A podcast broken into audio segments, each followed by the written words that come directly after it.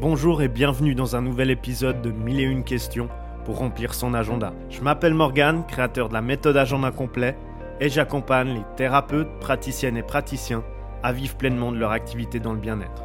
Ce podcast est un espace de partage que j'ai créé avec amour et bienveillance et dans lequel je répondrai à toutes les questions, sans exception, sur le développement d'activités bien-être ou mieux-être. Et vous savez quoi? Vous trouverez ici mes dernières pépites que j'utilise pour moi et mes clients, celles qui fonctionnent, donc pas de superflu, pas de blabla, du concret, rien que du concret, pour faire fleurir votre activité bien-être de façon exponentielle. Allez, c'est parti, remplissons ensemble votre agenda. Bonjour tout le monde, j'espère que vous allez bien. Aujourd'hui, on reçoit Cécile, sophrologue humaniste. Et Cécile, elle a une super question pour nous. On l'écoute et on se retrouve juste après. Bonjour Morgane, euh, Cécile. Je suis sophrologue humaniste expert dans le sud de Seine-et-Marne, du côté de Fontainebleau. Et ma question est la suivante. Euh, J'aurais voulu savoir comment définir ces jours d'ouverture en cabinet sans pour autant être euh, ouvert 24 heures sur 24 et 7 jours sur 7 pour avoir un minimum de rendez-vous. Merci pour ta réponse. Alors cette question, elle est géniale parce que généralement, elle reflète quelque peur que peut-être c'est le cas ou pas pour toi, Cécile. Cependant, il y a la peur de justement payer un trop haut loyer parce qu'en fin de compte, ces horaires, ben, on les book et on a peut-être un loyer à payer ou des, des heures précises qu'on a réservées dans des cabinets. Et donc c'est toujours un peu euh, ce qu'on appelle le serpent qui se mord la queue parce qu'on se dit bah, je vais être très disponible, en book des, des, séances ou des heures disponibles dans des cabinets où il y a les tables de massage ou autres, et euh, bah, l'agenda ne se remplit pas et on, doit quand même payer ses horaires. La deuxième peur qui se cache généralement derrière ça, c'est qu'on a peur de donner trop de temps et ne pas pouvoir imposer ses limites à la clientèle. Et donc on se rend trop disponible 24 heures sur 24, les week-ends, et du coup, bah, notre activité, elle prend toute la place dans notre vie, et peu à peu, on s'essouffle, on stresse, et on devient bah, de moins en moins passionné par le bien-être, et on perd cette petite flamme pour accompagner le plus de personnes possible. Et ça, il faut faire généralement attention, d'où le fait d'imposer ses limites.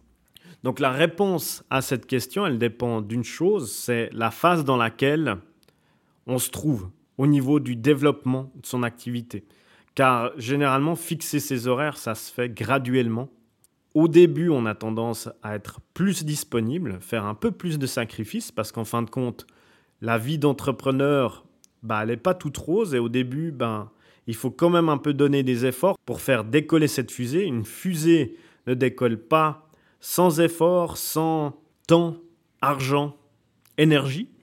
Et donc au début, on doit mettre un peu plus d'énergie, donc se rendre plus disponible pour qu'ensuite, une fois que la, fusée est lancée, réduire justement euh, ses efforts en termes de disponibilité et imposer plus ses limites. Et alors comment fixer ses horaires? Généralement, je ramène les personnes à leur clientèle, donc leur client de cœur, leur avatar, parce que ça dépend énormément. Si c'est des mamans, par exemple, qui sont stressées et qu'on a ces personnes comme clientèle, alors ce sera différent car les disponibilités de ces mamans sera différentes. Par exemple, les mercredis, c'est la journée des enfants, donc elle est moins disponible. Donc, on peut jouer avec ça pour fixer des horaires. Si c'est des personnes qui sont en travail cadre, peut-être qui sont presque en burn-out, alors là aussi, il faudra se rendre moins disponible en journée, mais plus disponible en fin de journée. Donc première étape à fixer ses horaires, c'est se demander quand est-ce que ma clientèle, patientèle, est disponible afin que je puisse ouvrir des créneaux et qu'elle puisse venir me rendre visite au cabinet ou prendre des créneaux à distance. Alors peut-être qu'au début c'est difficile et c'est pour ça que je disais que ça dépend de la phase dans laquelle on se trouve.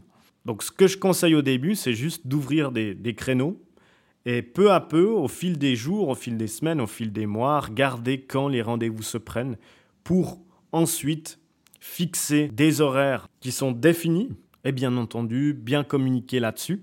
C'est ce que je fais par exemple pour mon activité. Au tout début, quand on offrait des bilans d'activité pour les thérapeutes, praticiennes ou praticiens, on avait tendance à ouvrir beaucoup, beaucoup de créneaux pour voir quand les personnes prenaient. Et aujourd'hui, on a eu tellement de bilans qu'on a pu faire pour aider les personnes à obtenir de la clarté sur les choses à mettre en place pour leur activité, qu'on sait clairement quand il y a plus de chances qu'une personne prend rendez-vous pour faire un bilan de son activité et avancer de façon beaucoup plus rapide. Là-dessus, je souhaiterais juste mettre de la clarté, c'est qu'en fait, une passion, comme je le disais au début, ça se limite. Si vous faites ça avec le cœur, aider des personnes à aller mieux, à sortir de leur mal-être, ben, votre métier, c'est une passion et en fait, c'est une extension de vous-même. Et je le sais parce que moi aussi, j'ai été dans ce piège-là. Il est difficile de mettre des limites quand c'est une extension de soi et quand c'est le, bien-être et qu'on souhaite aider le plus de personnes possible. Cependant, mieux vaut prévenir que guérir. Il ne faut pas se négliger et votre bien-être doit passer avant celle des personnes que vous souhaitez accompagner. On a nos limites en tant qu'humain et c'est tout à fait OK. Et donc, une fois que vous avez défini les horaires les plus probables pour votre clientèle de se rendre disponible, il suffit juste de regarder par rapport à vous, selon vos priorités, combien de séances vous pouvez faire par jour, sans être fatigué, bien entendu, et surtout que justement ce nombre de séances vous permette d'accompagner vos clients au mieux, donc qualité plutôt que quantité, et finalement également l'aspect financier qu'il faut prendre en compte, c'est-à-dire voir également sur le nombre d'horaires qu'on propose, combien de séances, combien d'heures on a besoin pour pouvoir vivre confortablement de son activité. Et donc ce mélange entre considérer sa clientèle, considérer ses propres limites et considérer l'aspect rentabilité d'une activité, car oui, on est dans le bien-être, mais il faut bien pouvoir en vivre de cette activité, autrement on ne pourra pas aider autant de personnes qu'on souhaite. Et ce mélange vous aidera concrètement à établir, à définir des horaires de cabinet qui sont limités dans le temps et ne vous épuisent pas sur la longueur pour pouvoir accompagner le plus de personnes possible. Cécile, merci à toi pour cette question. J'espère avoir été concret. S'il y a encore des questions, n'hésite pas à me contacter sur le Messenger en Facebook ou bien via un commentaire sous cette vidéo. Merci à tout le monde pour votre écoute. Je vous retrouve très vite lors d'un prochain épisode. Jusque-là, prenez soin de vous, prenez soin de vos proches. À très vite.